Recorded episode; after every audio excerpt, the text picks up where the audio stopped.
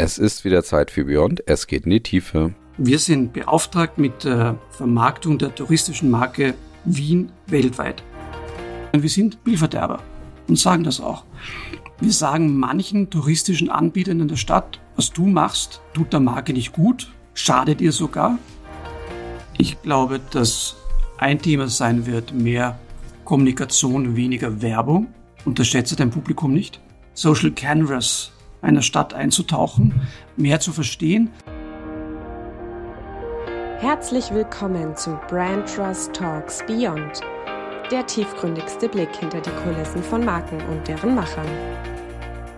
Hallo liebe Hörerinnen und Hörer, willkommen zurück zu Brand Trust Talks Beyond. Es geht natürlich wieder in die Tiefe und in die Substanz rein und dazu habe ich mir niemand geringeren als Norbert Kettner, CEO von Wien Tourismus eingeladen. Und natürlich muss Norbert auch durch die klassischen Einstiegsfragen. Danach starten wir aber direkt durch mit dem Thema Markenführung in Wien. Und da ist natürlich eine der spannenden Fragen, die ich ihm auch direkt zu Beginn stelle. Braucht Wien als solch eine attraktive Destination, als solch eine attraktive Stadt eigentlich wirklich Marketing bzw. Markenführung? Zudem nimmt uns Norbert dann natürlich mit hinter die Kulissen von Wien Tourismus und dort erzählt er uns unter anderem, wie denn so legendäre Aktionen wie zum Beispiel der Werbespot Belly entstanden sind oder auch, warum eigentlich Wien einen OnlyFans-Account bzw. eine OnlyFans-Aktion gestartet hatte. Zudem berichtet Norbert so ein bisschen wie, ja, ich sag mal, das Markenführungsmodell auch bei Wien Tourismus aussieht. Das heißt, er nimmt uns natürlich mit in die Tiefe, was die Elemente auch angeht, welche Vision dahinter steckt, ja, welche Prinzipien da vielleicht auch zentral sind, wie das ganze Stakeholder Stakeholder-Management auch funktioniert. Und was ich auch spannend finde, ist so ein bisschen das Modell, was dahinter steht, und zwar, dass Norbert immer versucht, mit seinem Team konstant die Marke natürlich auch zu führen, aber immer wieder auch neue Reize zu setzen. Also diese Verbindung zwischen ja langfristigem Denken und kurzfristigem Handeln finde ich enorm spannend und ist, glaube ich, eine sehr zentrale Erkenntnis, auf die ihr euch freuen könnt. Zudem geht es natürlich um die zentrale Frage, wie geht man eigentlich mit dem Thema Tourismus bzw. mit der Markenführung im Tourismus eigentlich oben vor dem Hintergrund von Overtourism, aber auch vor dem Hintergrund, dass es natürlich immer wieder auch Kritiker und Kritikerinnen auch in der Stadt oder grundsätzlich an den Tourismusdestinationen gegenüber der Markenführung gibt. Und dann steigen wir zum Ende natürlich auch noch in die Zukunft ein. Ja, wie geht es eigentlich weiter mit der Markenführung im Tourismus? Braucht man das denn langfristig eigentlich? Und was wären dort auch für Herausforderungen, aber was auch für Chancen vielleicht auf einen zukommen? Ja, freut euch auf ein extrem spannendes Interview und vor allen Dingen auch einen tollen Blick hinter die Kulissen, wie man eben eine der attraktivsten Städte der Welt eigentlich führt. Hallo, liebe Hörerinnen und Hörer, willkommen zurück zu Brand Trust Talks Beyond. Wir melden uns wieder mit einer Folge, die natürlich in die Tiefe geht. Und ich melde mich abermals aus dem schönen Wien. Und mir gegenüber sitzt niemand Geringeres als Norbert Kettner, CEO von Wien Tourismus. Grüß dich, Norbert. Schön, dass du Hallo, dabei sein darf. So, wie geht's dir? Wunderbar. Es ist Sommer, es ist sehr warm draußen. Mir geht's sehr gut. Schön, sehr schön. Das sind auch super Vorzeichen, um in unseren Podcast einzusteigen, rund um das Thema Marke, Wien. Da sind wir sehr gespannt drauf. Bevor wir uns aber damit befassen, kommen wir so ein bisschen zu dir. Du kennst ja unsere gefürchteten Einstiegsfragen und auch du musst da durchkommen. Du bist super vorbereitet, sehe ich auf jeden Fall mit hier kleinen Notizzetteln und allem, was dazugehört. Das heißt, die Fragen haben dich offensichtlich auch ein bisschen beschäftigt. Ich starte mal ganz mit etwas, da musst du dich jetzt in deine Kindheit versetzen.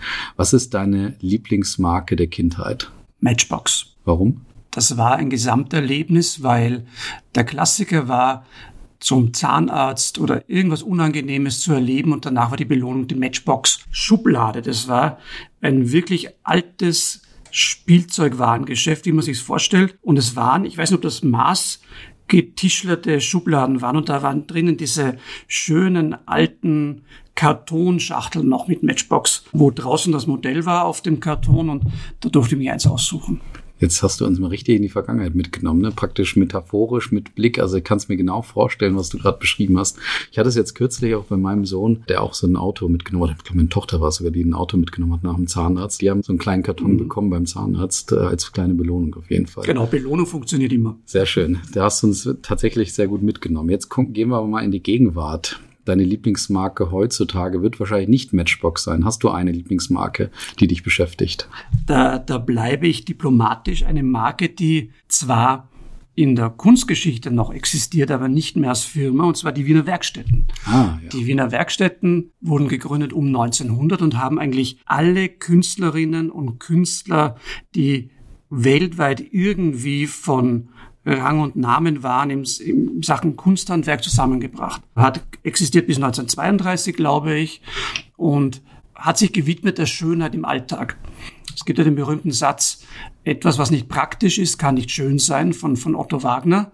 Und in den Wiener Werkstätten war eben das Thema Alltagstauglichkeit und Schönheit verbunden. Und die Produkte waren alle modern, nicht modisch, waren immer Avantgarde, waren aber nutzbar und die hatten sicher keine Markenstrategie, aber sie haben die Moderne gelebt.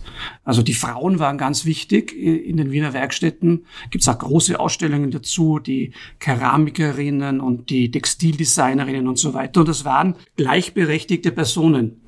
Also man hat sozusagen die Modernität nicht nur vor sich hergetragen, darüber erzählt, sondern man hat sie gelebt und das finde ich faszinierend das Schönste an Markenstrategie sind ja manchmal auch die Momente, wo du sie eher im Bauch hast, wo du sie intuitiv führst, die Marken vielleicht gar nicht so sehr was irgendwo auf einem Stapel Papier sozusagen hast. Und das hast du, glaube ich, gerade ganz schön beschrieben, wie man auch ohne oder vielleicht hatten sie ja irgendwo eine ganz heimlich, mhm.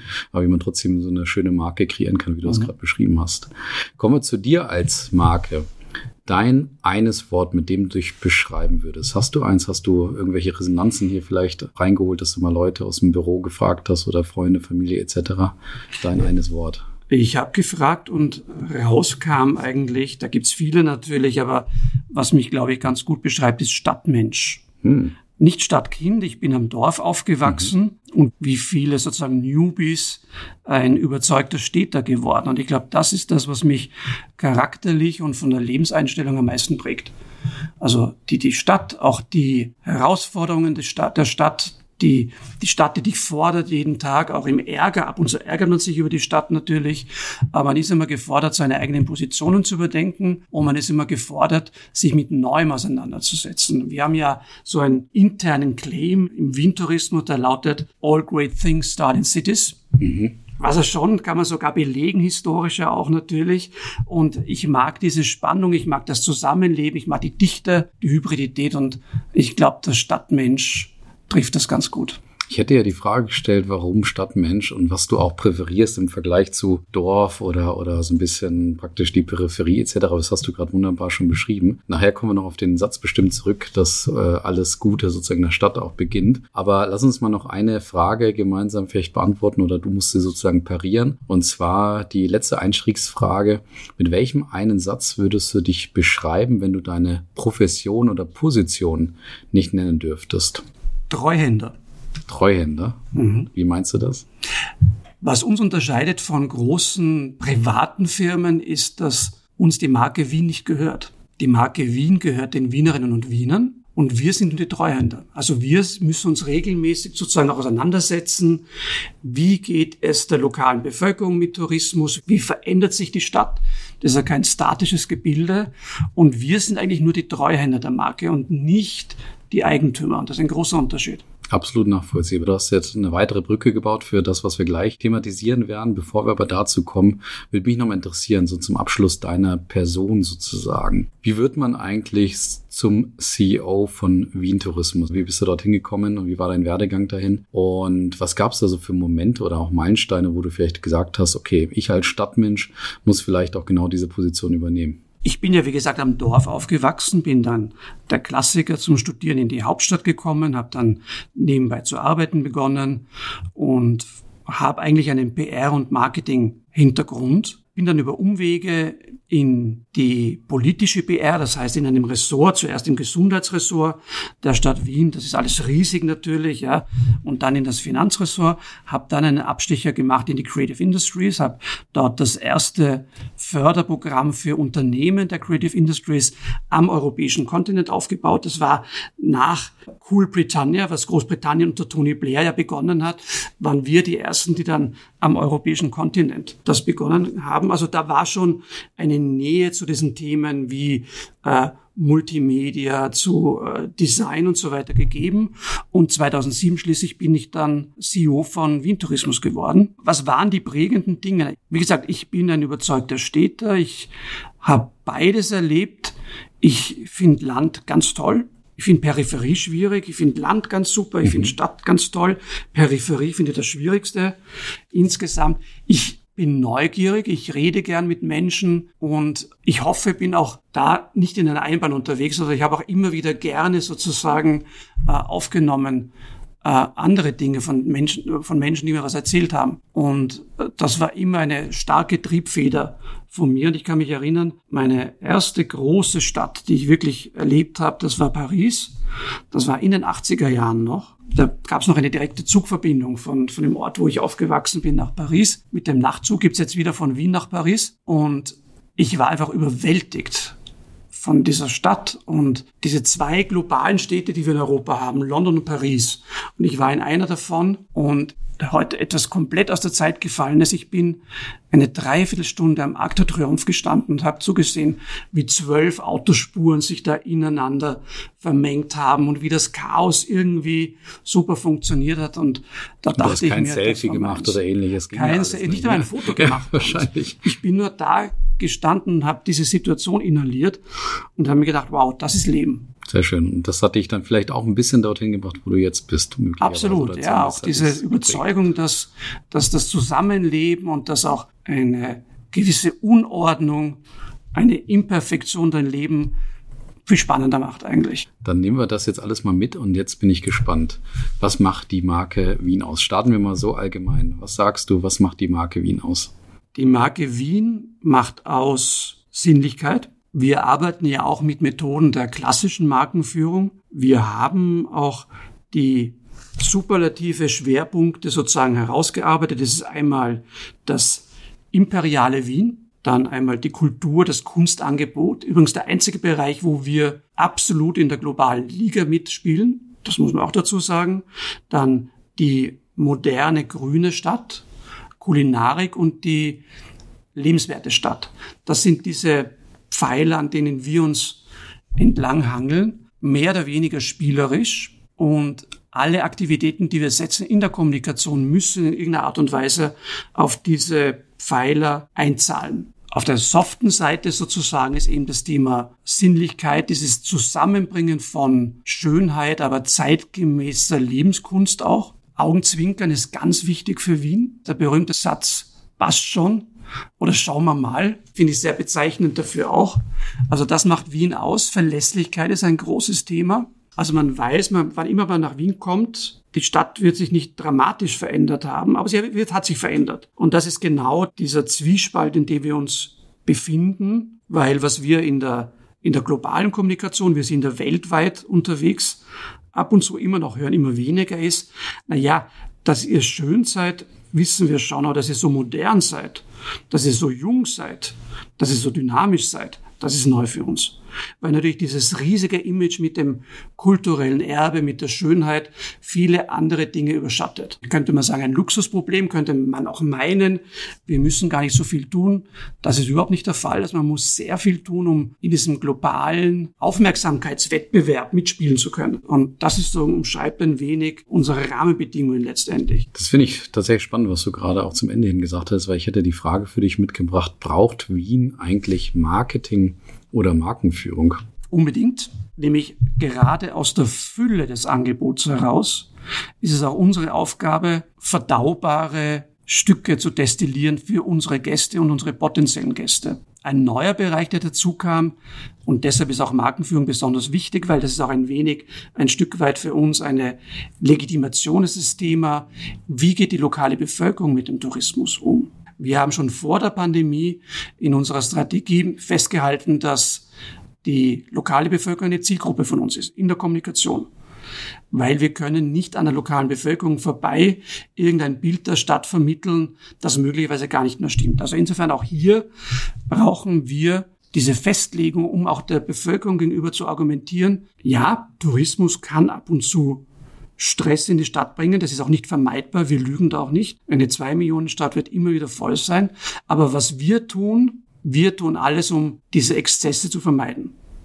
Keine Kooperationen mit Massentourismus, die ganz strenge Konzentration auf die Themen Kultur, Kunst, Kongresse. Kongresse sind natürlich ökonomisch ein riesiges Thema. Wien ist wiederum geworden Nummer eins Stadt weltweit bei internationalen Kongressen. Auch die höchste Wertschöpfung ist dort zu holen. Also das sind die zwei Themen. Jetzt sind wir schon wieder beim K und K gelandet. Also Kunst, Kultur und Kongresse.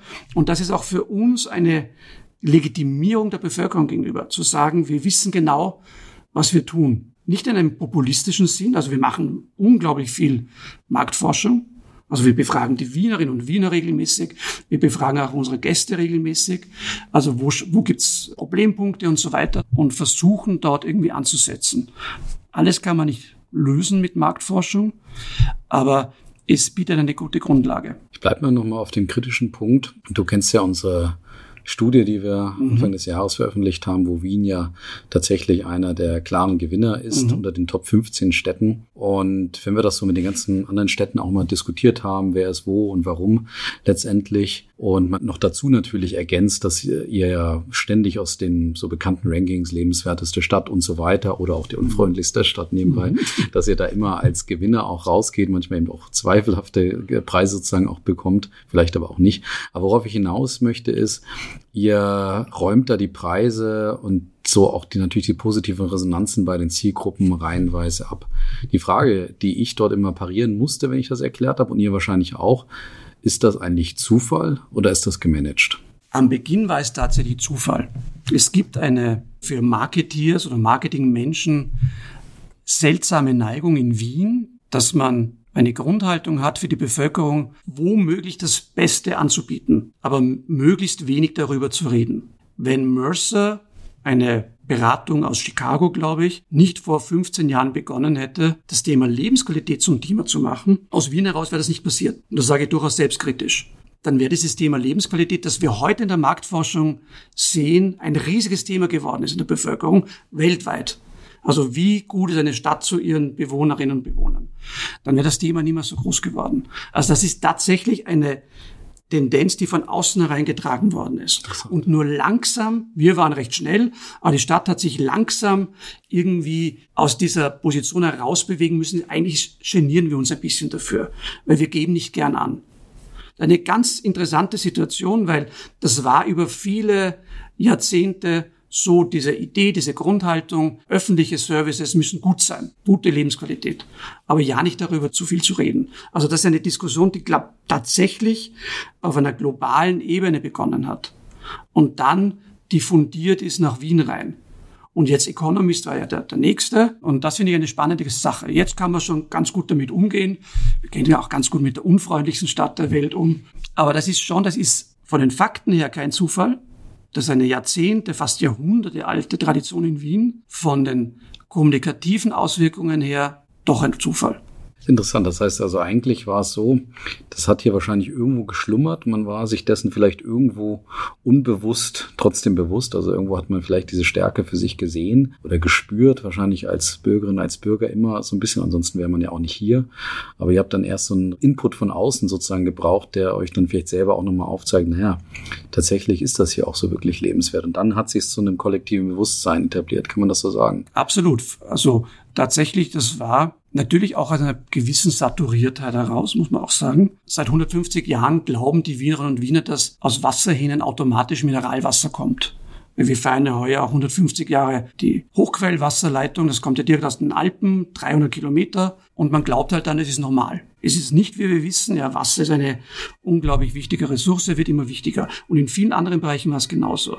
Also eine Art Saturiertheit, wenn nicht sogar Verwöhntheit und zu glauben, das ist der Standard. Das ist nicht überall der Standard. Sehr spannend. Nimm uns noch mal ein bisschen mit hinter die Kulissen von, von Wien Tourismus, weil du hast ja anfangs schon ein bisschen beschrieben, wie ihr eure Marke auch führt. Ich stelle mir das trotzdem noch ein bisschen mhm. herausfordernd natürlich vor, weil, wie gesagt, Wien ist so eine vielschichtige Marke und gleichzeitig ist Vielschichtigkeit oder die, der Vielfalt oftmals der Feind jeder Marken, weil es einfach schwierig ist, sich dann auch so klar zu positionieren, diese Grenzen zu setzen etc. Und wenn wir mit Zufall begonnen haben und du ja beschrieben hast, dass es inzwischen auch zum Management geworden ist, stelle ich mir nach wie vor die Frage, um da noch ein bisschen tiefer tiefer reinzugehen. Wie sieht's aus in den Kulissen von Wien Tourismus? Wie führt ihr diese Marke mit Instrumenten? Letztendlich also habt ihr eben Strategie, Kernwerte, habt ihr eine Positionierung? Wie setzt ihr das kommunikativ auch um? Nimm uns da mal so ein bisschen mit. Wie kann man mhm. sich so 365 Tage Wien Tourismus vorstellen? Oder einfacher gesagt, vielleicht auch, kannst du es mal auf eine Woche Wien Tourismus runterbrechen? Hm, gar nicht so einfach. Prinzipiell, was tun wir? Wir sind beauftragt mit der Vermarktung der touristischen Marke Wien weltweit. Wir sind derzeit in 13 Ländern der Welt aktiv tätig. Aktiv tätig bedeutet in der Regel drei Teams. Einmal die klassische Marktbearbeitung, das heißt Kooperationen mit Reiseveranstaltern, mit Luxusreiseveranstaltern und so weiter. Dann die Medienteams. Medienteams sind verantwortlich für die Zusammenarbeit mit internationalen Medienhäusern, redaktionell. Dann gibt es die B2C-Abteilung, die klassische Kampagnen macht. Wir machen Kampagnen noch. Es gibt Tourist die gar keine Kampagnen mehr machen. Und ein wichtiger Punkt, dass Vienna Convention Bureau, das zuständig ist, um Großkongresse, wir reden hier bis zu 25.000 Menschen nach Wien zu holen. Also das sind die Arbeitsfelder. Die Grundlage ist tatsächlich eine Markenaufstellung, deren Kern, das sage ich jetzt nur hier im Podcast, wir kommunizieren das niemals äh, nach draußen. Der Kern ist Encouraging Enjoyment. Also das ist der Markenkern. Wien ist eine Stadt, die dir ermöglicht, deine mannigfaltigen Emotionen, Liebhabereien auszuleben. Und wie passiert das eben über diese fünf Markenbausteine und über die softeren Bereiche wie eben Sinnlichkeit, Leben und Leben lassen, eine sehr wienerische Art der Toleranz, nämlich solange du meinen Interessen nicht ins Gehege kommst, kannst du machen, was du willst, was ich sehr erfrischend finde im Zusammenleben auch. Und da manövrieren wir durch sozusagen. Die Vielfalt ist ein Thema. Das ist auch sozusagen schon geclustert im, was wir nennen Service Content. Also man kann auf unseren Kanälen alle noch so detaillierten Informationen über Wien bekommen. Die machen aber nicht das Image der Stadt aus. Das ist reiner Service. Wir haben eine Destination-App, die Ivy, die jetzt, glaube ich, schon 600.000 oder 700.000 Mal downgeloadet wurde, wo wir versuchen, diese Aspekte abzubilden letztendlich. Alle Kooperationen, alle Zusammenarbeiten, alle Aktivitäten, alle Kampagnen gruppieren sich aber letztendlich an diesem Thema Encouraging Enjoyment beziehungsweise Kunst, Kultur, Kultiviertheit. Das kann sehr out of the box sein. Wir brechen ab und zu auch Regeln, die wir kennen. Man soll immer nur Regeln brechen, die man kennt und nicht Regeln brechen, weil man sie nicht kennt. Also wir machen auch ganz bewusst Abstechung als andere Welten. Also wir hatten vor zwei Jahren, das ging um die Welt, eine Kampagne gemeinsam mit OnlyFans.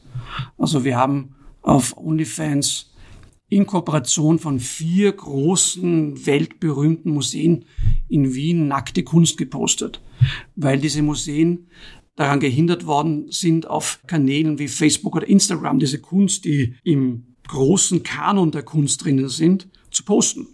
Und wir haben uns gedacht, na, es kann doch nicht sein, dass ein Algorithmus uns vorschreibt, was wir posten dürfen. Und insofern haben wir ganz kurzfristig einen OnlyFans-Kanal gegründet. Wie, wie kam das zustande? Seid ihr auf die Museen zugegangen oder andersrum?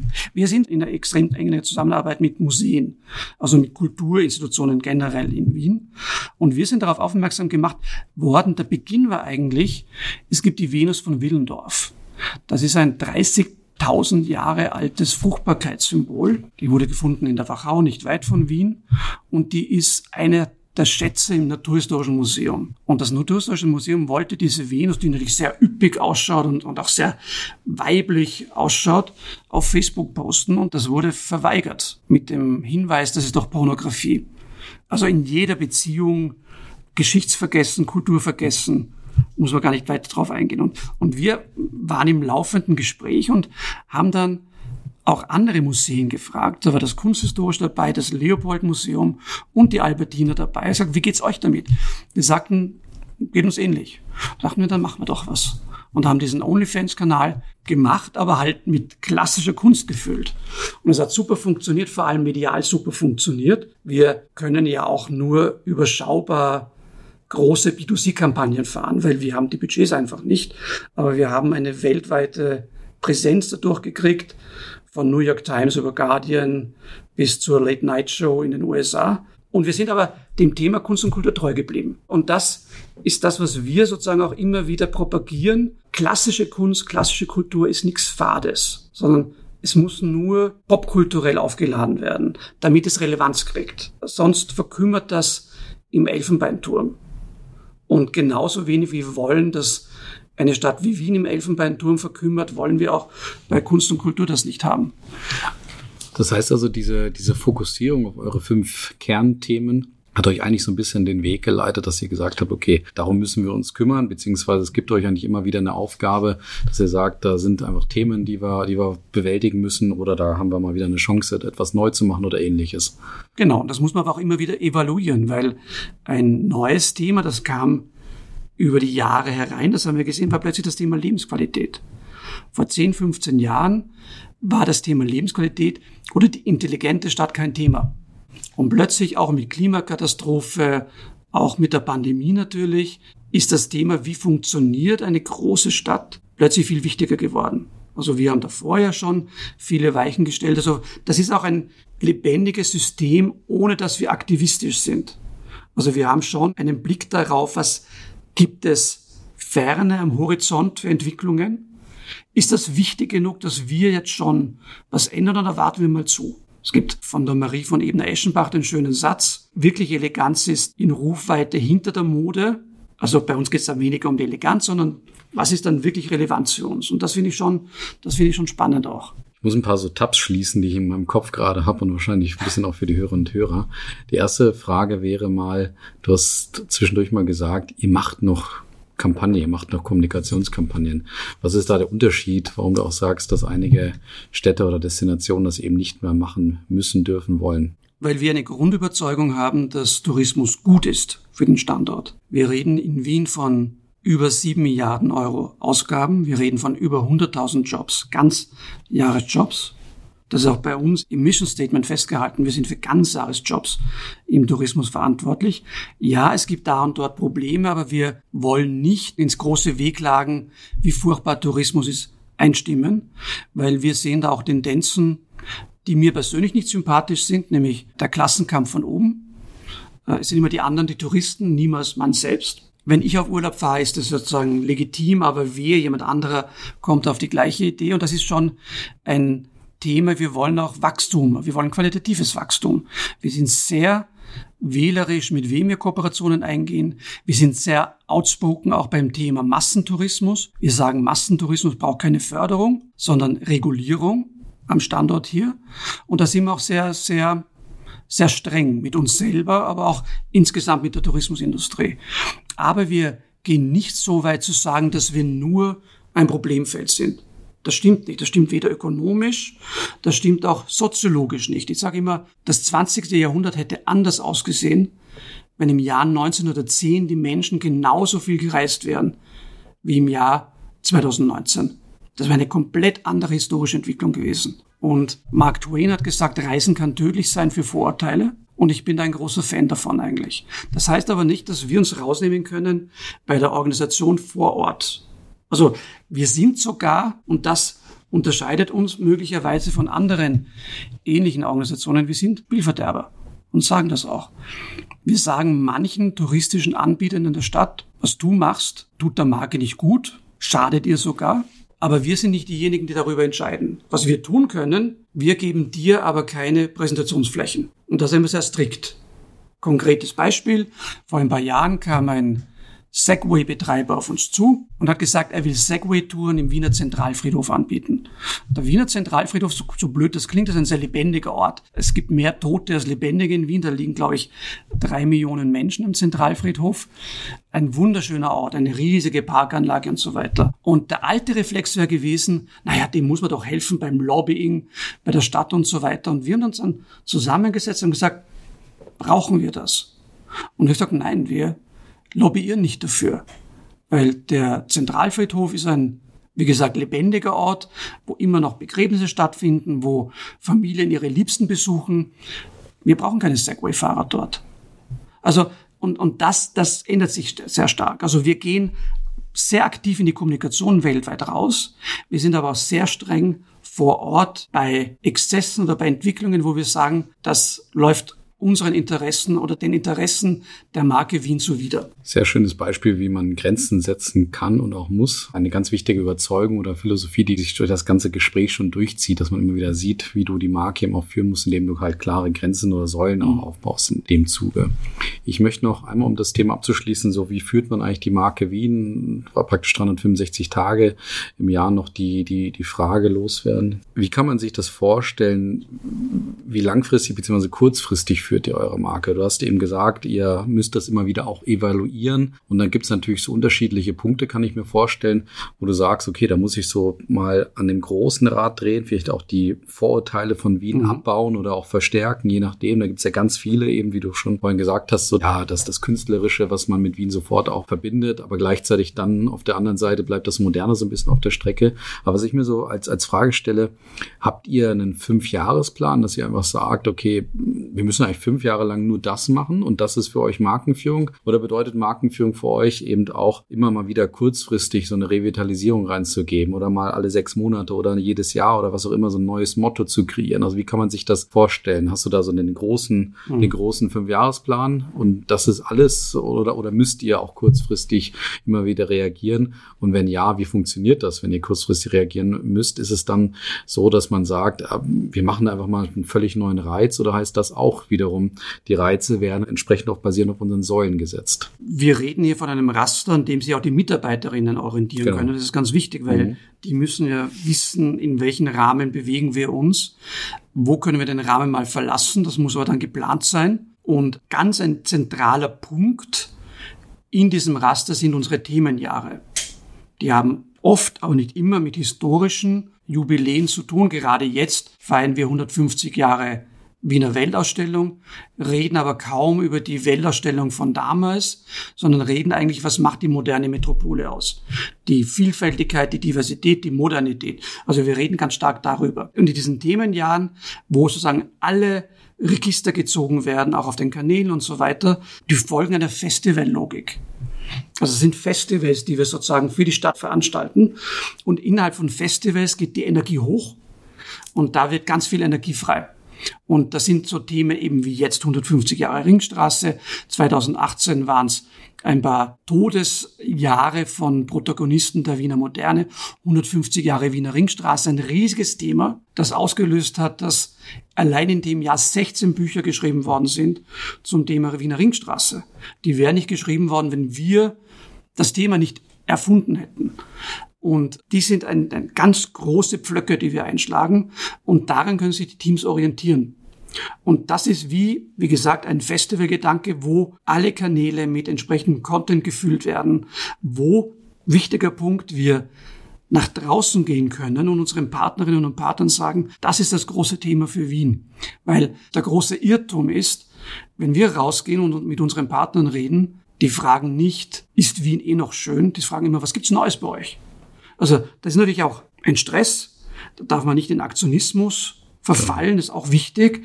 Aber dass eine Stadt ein lebendiger Organismus ist, ist einfach gegeben. Und, und das muss man damit abbilden auch. Also es gibt eine Reihe von Rastern und Vorlagen fast, an denen sich die Mitarbeiterinnen und Mitarbeiter festhalten können. Diese Themenjahre sind wichtig, weil damit materialisiert man auch ein wenig die Marke. Weil die Themenjahre werden nur ausgewählt anhand der Kriterien, die ich davor erwähnt habe.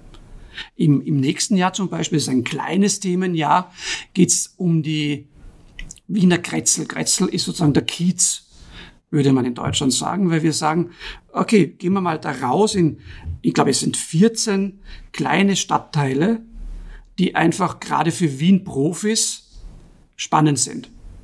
Wir haben innerhalb des ersten Bezirkes die größte Museumsdichte der Welt, also alle Erstbesucherinnen und Besucher werden in den ersten Bezirk gehen, aber die Profis, wo ja gerade in, in Deutschland sehr viele zu Hause sind, die Wien-Profis, die werden sich vielleicht einmal anschauen, was passiert denn im zehnten Bezirk oder im zweiten Bezirk. Und das ist auch ein bisschen die Aufgabe, die wir haben, zusammenzubringen, auch wieder mal die Interessen der lokalen Bevölkerung, Entzerrung aus dem Stadtzentrum raus. Und das ist ein kleineres Themenjahr. Das nächste ganz große wird 2025 sein, der 200. Geburtstag von Johann Strauß. Das ist natürlich ein Geschenk für uns und da werden wir wieder sozusagen aus dem Vollen schöpfen können. Wie kommt man da drauf, auf diese Themenjahre und auch wie, wie arbeiten da die Mitarbeiterinnen und Mitarbeiter mit diesem Raster? Ist das so, dass, dass man sich, dass ihr irgendwann am Anfang des Jahres so einen Kickoff habt, wo ihr dann euch mit solchen Themen auseinandersetzt? Oder ist das so ein Blitzeinfall, wo dann irgendwie ein Kollege bei dir an die Tür klopft und sagt, Norbert, wir müssen jetzt mal äh, nächstes Jahr das, das und das machen? Der Vorlauf ist ungefähr zwei Jahre. Ab und zu sind es Blitzeinfälle. Also die Ringstraße ist mir und einem Kunsthistoriker eingefallen bei einer Veranstaltung in Australien, zwei Jahre vor 2015. Aber sonst haben wir ja unsere Recherchen, was steht an und so weiter. Und da ist ungefähr der Vorlauf ist zwei Jahre. Im ersten Teil der zwei Jahre entwickeln wir ein Narrativ, dann auch ein Look and Feel, also innerhalb der Marke natürlich, innerhalb der Markenidentität. Aber es gibt natürlich ein eigenes Look and Feel für die Themenjahre. Und dann gehen wir aber, um das lebendig zu machen, auf die Institutionen zu und informieren sie darüber, wir würden im Jahr 2023 das Thema 150 Jahre Weltausstellung spielen, international. Und dann beginnt in der Regel etwas, was mich immer sehr freut. Dann beginnen die Museen und Institutionen nachzudenken und zu sagen, wow, wir haben eine riesige Sammlung bei uns über orientalische Kunst, die auf der Weltausstellung ausgestellt worden ist. Machen wir doch was, gerade jetzt wieder im Museum für angewandte Kunst. Im Technischen Museum läuft gerade eine Ausstellung über Frauen in der Technik und in der Kunst, weil das die erste Weltausstellung war, wo es einen eigenen Frauenpavillon gab. Also, und dann agieren wir gemeinsam mit Institutionen nicht abgeschottet von der Destination, sondern gemeinsam mit den Institutionen und füllen sozusagen diese Gefäße auf, weil wir reden ja mit potenziellen Gästen. Und wenn wir über ein Thema reden, müssen wir dieses Versprechen einlösen. Ich kann ja nicht abstrakt über ein Thema reden, sagen, kommt's nach Wien oder seht ihr nichts davon. Also insofern versuchen wir dann wirklich in die Produktgestaltung über die Bande. Wir können nur über die Bande. Ich habe keine Museumssammlung selber.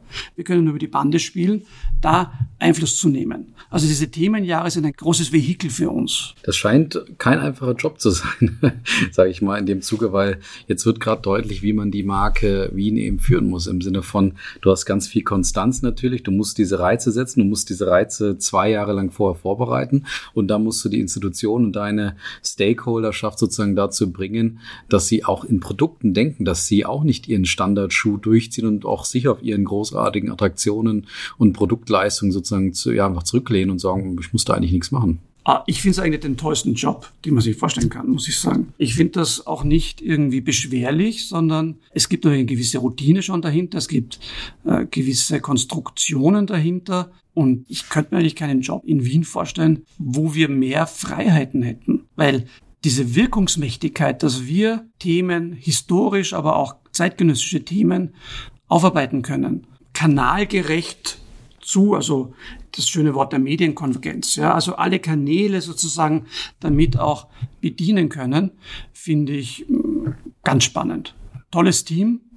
Wir haben, glaube ich, eine große Glaubwürdigkeit in der Kunstcommunity, was sehr wichtig ist, weil wir die Kunst und die, die Künste sehr ernst nehmen. Also das sind keine Pausenclowns, wie es ab und zu im Tourismus scheint, sondern das sind Akteure, mit denen wir auf Augenhöhe kommunizieren und interagieren und wo wir großes Vertrauen genießen. Also ich habe davor diese OnlyFans-Geschichte erwähnt. Man stelle sich vor, du bist der Direktor oder Direktorin eines weltbekannten Museums und es kommt ein Typ zu dir und sagt, ich will deine Kunst auf OnlyFans posten. Normalerweise fliegt man bei der Tür raus, so schnell kann man gar nicht schauen. Aber wir haben einfach über viele Jahre da ein Vertrauensverhältnis aufgebaut und das macht schon auch viel Spaß. Ja, beschwerlich wollte ich auch gar nicht unbedingt sagen, aber das Schöne ist, man spürt oder hört gerade, dass man Marken führen muss in dem Zuge. Und das ist eben so ein bisschen der, der Job, der da ganz klar durchkommt. Und das ist ein bisschen die Brücke zum Anfang, wo ich dir ja mit der, wie gesagt, der ehrgeizischen Frage konfrontiert habe, muss man eigentlich eine Marke wie Wien überhaupt führen? Und jetzt hört man gerade, definitiv ist das der Fall. Ich habe noch so zwei, drei Fragen in der Sektion für dich und dann gehen wir mal in Richtung Zukunftsausblick, mhm. ist auch nochmal spannend. Erste Frage, und da kommt nochmal vielleicht auch eine kritisch-ketzerische Frage, die gar nicht so sehr von mir kommt, sondern eher von deinen lieben Kolleginnen und Kollegen aus anderen mhm. Städten, die, wie gesagt, wie ich vorhin beschrieben habe, ja mit der Tatsache konfrontiert wurden, dass Wien sehr gut abgeschnitten hat in unserem Ranking. Und da kam durchaus manchmal so der, der Punkt, ja gut, der Norbert, die kennt dich ja auch alle, ne? Der Norbert hat es ja auch einfach ja, im Vergleich zu uns, kleiner Stadt. Ich meine, es waren die 15 größten Städte Europas oder im, im Dachraum besser gesagt. Der sitzt natürlich auf einem entsprechenden Budget und hat da die Möglichkeiten, das auch zu machen, etc. Ist das so, dass man mit einem großen Budget es einfacher hat oder würdest du sagen, naja, auch, auch ein kleines Budget, da, das, das, das, das kann in die richtige Richtung gehen? Natürlich machen größere Budgets von großen Budgets im Vergleich zu manchen, da traue ich mich nicht immer den Vergleich mit manchen deutschen Mittelständler anzutreten. Von großen Budgets reden wir nicht, wir reden von größeren und guten Budgets. Das ermöglicht uns, dass das Spielbein im Vergleich zum Standbein ab und zu ein wenig lockerer ist. Schön. Mhm. Das ermöglicht das. Man kann auch mit viel Geld viel Unsinn anrichten. Also das darf man auch nie vergessen. Ich habe davor erzählt, die wirklich globale Liga, in der wir mitspielen, ist die Kunst und Kultur. Und das ist ein riesiges Geschenk. Das ist nicht unser Verdienst, sondern das ist ein historisches, aktuelles Verdienst der Stadt. Ich habe eine riesige Hochachtung vor Kolleginnen und Kollegen, die Städte vertreten, die halt in keiner Liga in einer globalen Ebene mitspielen. Ich glaube, die Zeit und die Veränderungen auch nach der Pandemie spielen diesen Städten in die Hände, weil es gibt tatsächlich so diesen Effekt, schauen wir uns einmal, und das ist nicht abwertend gemeint, die Second- und Third-Tier-Städte an. Da passiert auch sehr viel mit der Mobilität und so weiter. Also Geld hilft, wenn man es intelligent einsetzt, bei der Lockerheit.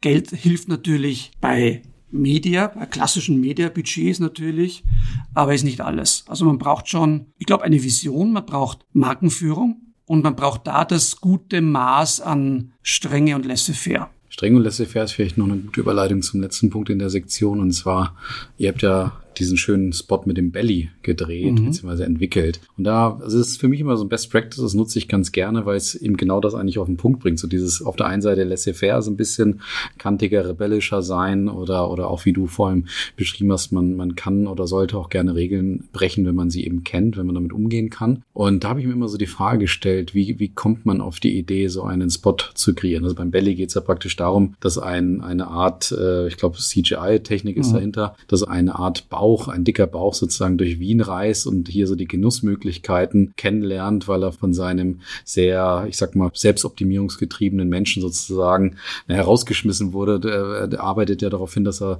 dass er den wegtrainiert und dann trennt sich sozusagen Belly von der Person und, und genießt, wie gesagt, dann das, das tolle kulinarische Wien. Ich glaube, so habe ich es ganz gut zusammengefasst. Wunderbar, genau. Genau. Aber wie, wie kommt man auf, auf, auf solch eine Idee? Weil da habt ihr ja nicht nur positive Resonanzen mhm. bekommen, weil da auch einige gesagt haben, wie kann man sowas unästhetisch Ästhetisches machen, wenn man gerade aus solch einer ästhetischen, ja, ich sag mal, Kulturstadt wie Wien kommt. Ja, das ist das Thema, das sich gruppiert um dieses Kernmotto im Encouraging Enjoyment. Eine Stadt, die dich sein lässt, was du bist. Und das kann halt auch ein dicker Bauch sein. Und Metropole unterscheidet sich ja von großen Städten durch das Kunst- und Kulturangebot und dass es auch halt Ecken gibt, die nicht so fesch und nicht so schön sind.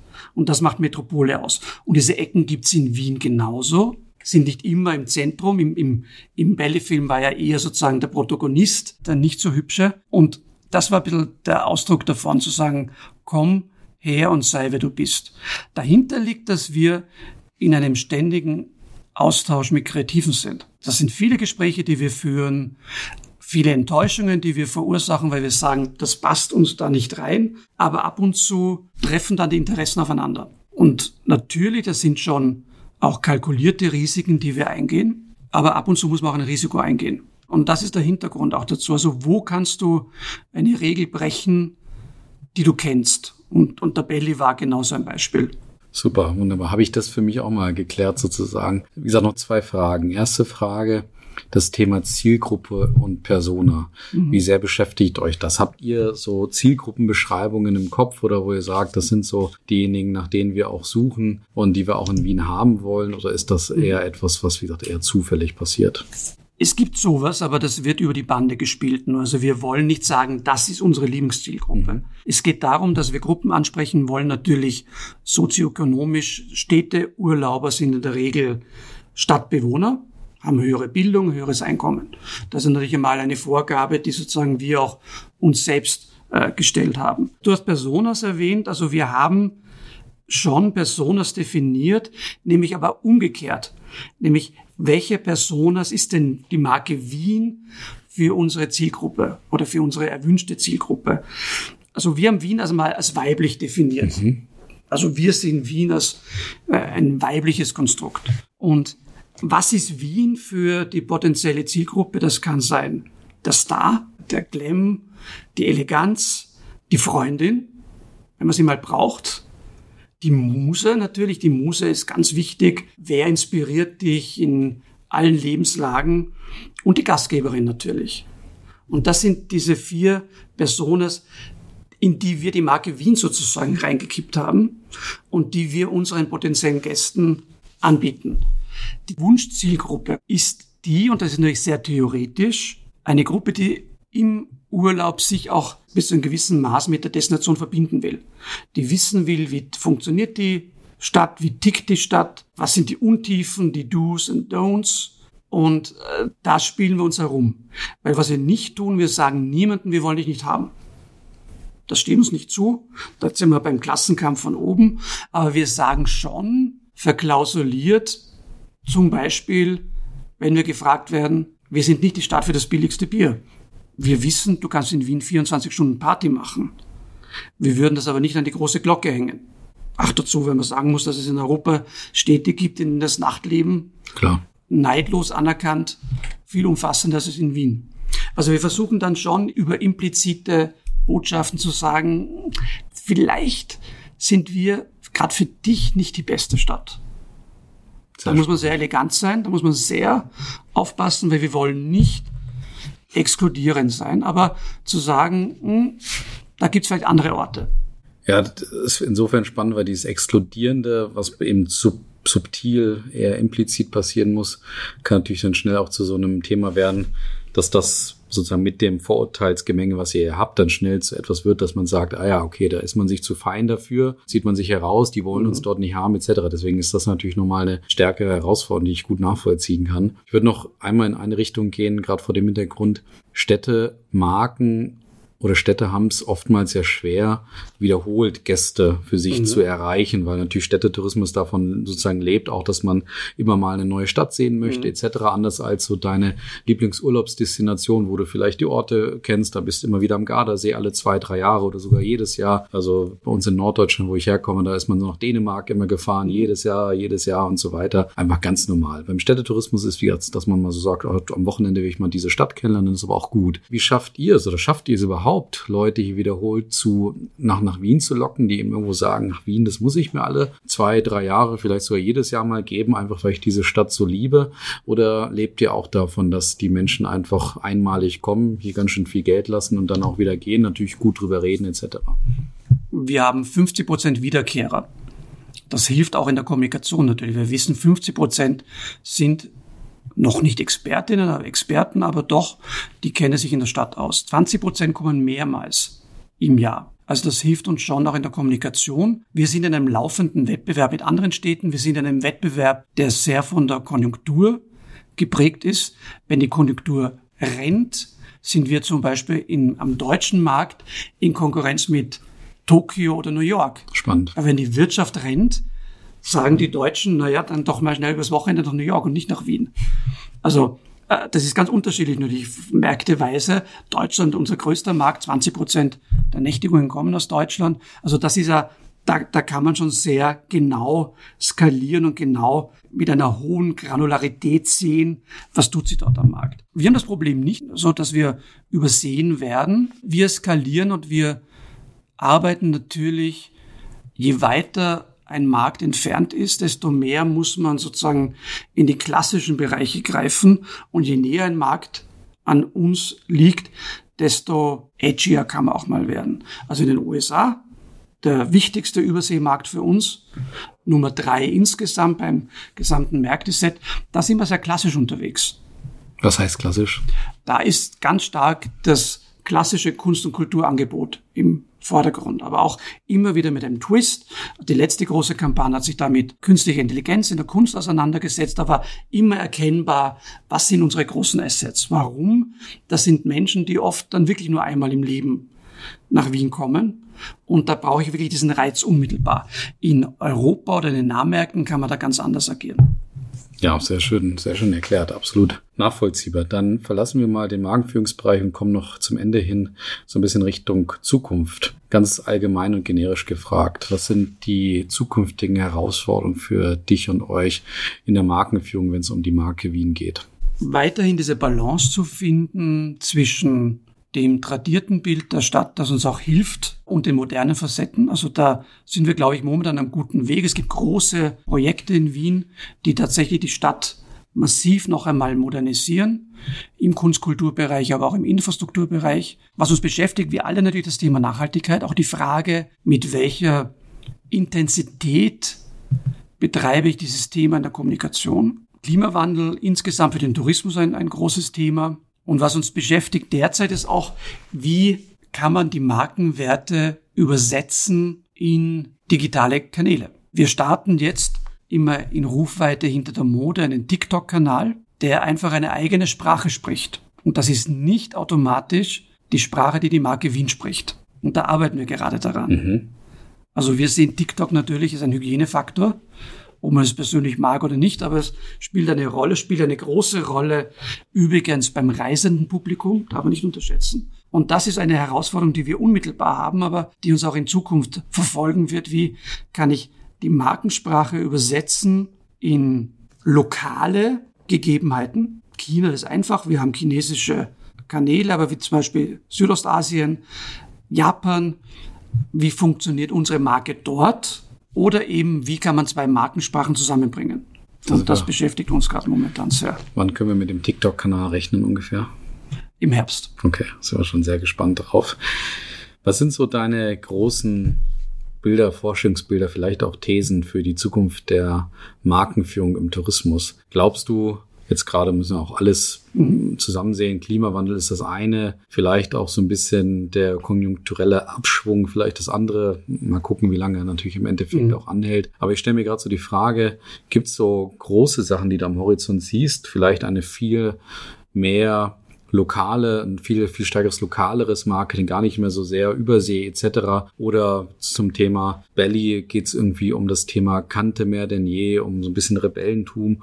Oder geht es eigentlich darum, so die schöne tolle Welt überall zu zeigen und da eher nicht so glaubwürdig sozusagen aufzutreten. Also da habe ich ganz viele Punkte, im, mhm. im, im, also die mich so beschäftigen und die ich als Gedanken habe. Ich stelle mir die Frage, was sind deine Thesen zur Zukunft der Markenführung im Tourismus? Ich glaube, dass ein Thema sein wird, mehr Kommunikation, weniger Werbung.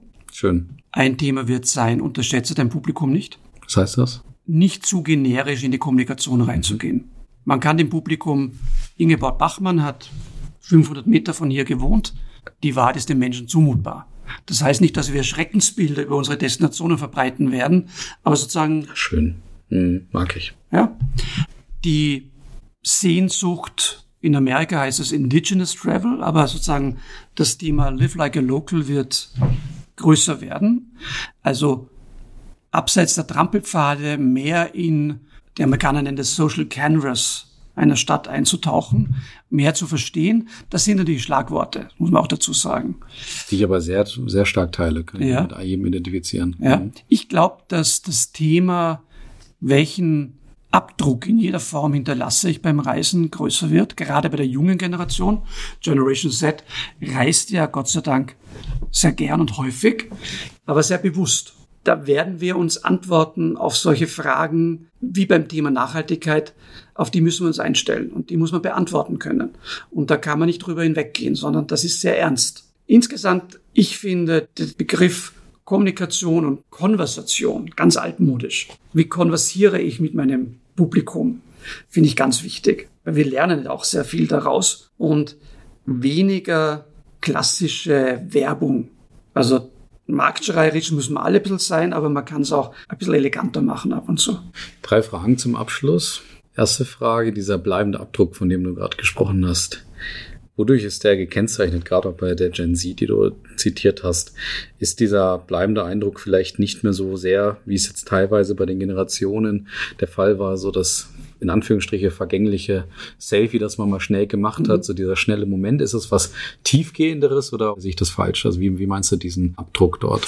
Den Abdruck sozusagen sowohl im unmittelbaren ökologischen Sinn, also was hinterlasse ich dort an CO2 oder auf der Reise dorthin und der Abdruck aber auch sagen in meiner Biografie. Und ich, ich glaube, dieses Thema gemeinsames Erleben, Erleben überhaupt, ist auch in einer postmateriellen Gesellschaft, was man mehr mitnehmen kann als physische Güter.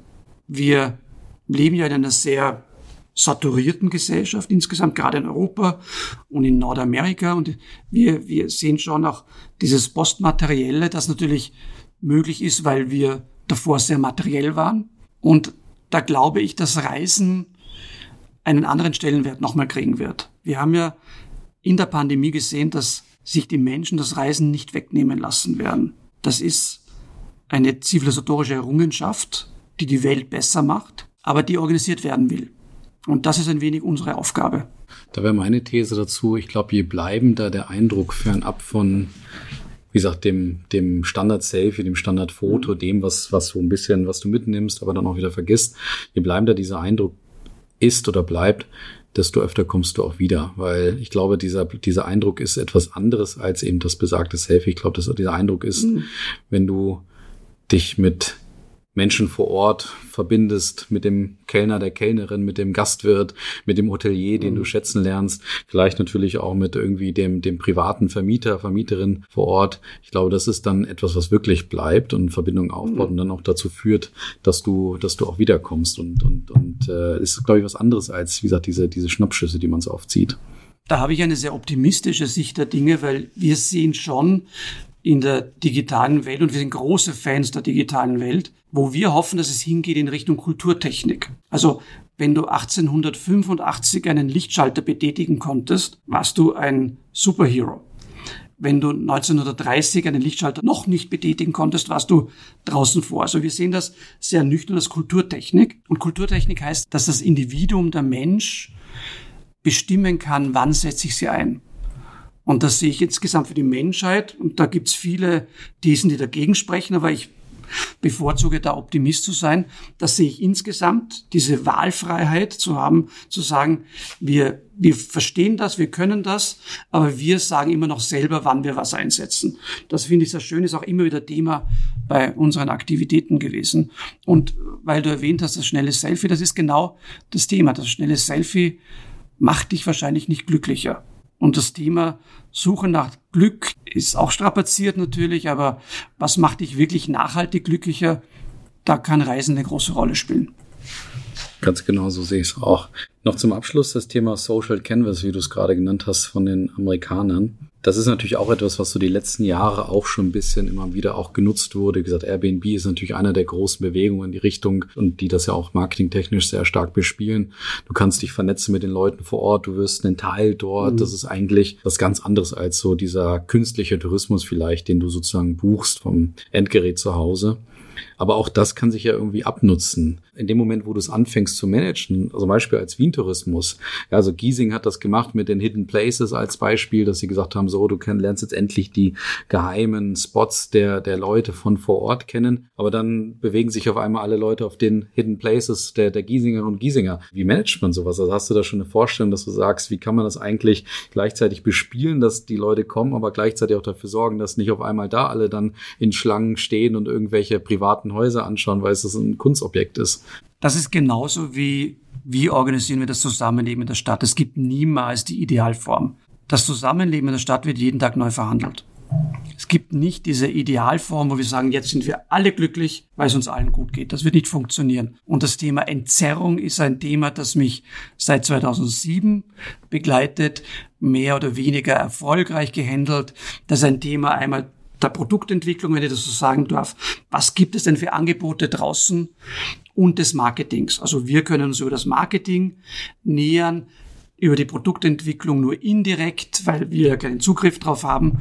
Also da werden wir niemals den perfekten Zustand erreichen. Also so, so abgeklärt bin ich bei der Frage. Wien ist eine monozentrische Stadt. Es gibt Es gibt ja runde und eckige Städte. Wien und Paris sind runde Städte. Beide 23 Bezirke um die Kathedrale herum. London, Berlin sind eckige Städte, weil London x-mal abgebrannt ist. Darum ist das West End mitten im Stadtzentrum. Und, und Berlin war immer eine zweipolige Stadt mit dem Osten und dem Westen. Und im Zentrum einer runden Stadt wird es voll sein. Und das sage ich auch immer meinen Leuten hier. Wien ist die einzige alte Metropole in Europa. Wenn wir nehmen Paris, London, Berlin und Wien, die heute weniger Einwohner hat als vor 100 Jahren. Also wir natürlich durch die Geschichte sozusagen das Reich verloren. Also wir haben weniger Einwohner, haben aber noch die Infrastruktur in einer viel größeren Stadt. Also ja, wir versuchen es über Produktentwicklung indirekt in den Bezirken draußen und über das Marketing direkt. Es wird aber nicht verhinderbar sein, dass es ab und zu im Zentrum einer zwei Millionen Stadt ziemlich kuschelig wird. Wir können gespannt darauf sein, was sich alles noch so bei euch entwickelt und wie ihr mit diesen Herausforderungen umgehen werdet. Meine letzte Frage wäre, ich gebe dir die Möglichkeit und das Budget und alles, was dazugehört. Du darfst jede Werbebande im Fußballstadion, jeden Kinosaal, jede Plakatwand, die es hier auf der ganzen Welt, aber auch in Wien gibt, darfst du mit deiner Botschaft einmal zieren. Die Frage ist, welche Botschaft wäre das? Was würdest du dort kommunizieren? Was würdest du den Menschen dort draußen einmal sagen, wenn du eben die Macht hättest über alle, wie gesagt, Kampagnenspots dieser Welt? Oh, das ist schwierig jetzt. Ja. Vielleicht würde ich sagen, in Wien siehst du Europa, in Wien siehst du das Gestern, das Heute und das Morgen. Sehr schön. Das war jetzt natürlich extemporiert, aber. Alles gut. Ja. Wunderbar. Lieber Norbert, ganz herzlichen Dank, dass wir und ich hier zu Gast sein durften bei einer der tollsten, ja, ich sag mal Städtemarken, die wir in Europa oder vielleicht auch der Welt auch haben, dass wir mal hinter die Kulissen schauen durften. Also in dem Sinne nochmal herzlichen Dank für das aufschlussreiche Gespräch und ich wünsche euch alles Gute und bin gespannt auf alles, was noch kommt von eurer Seite.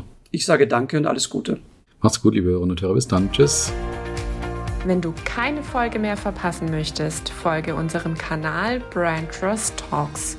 Und andere Hörerinnen und Hörer freuen sich bestimmt über eine Bewertung von dir.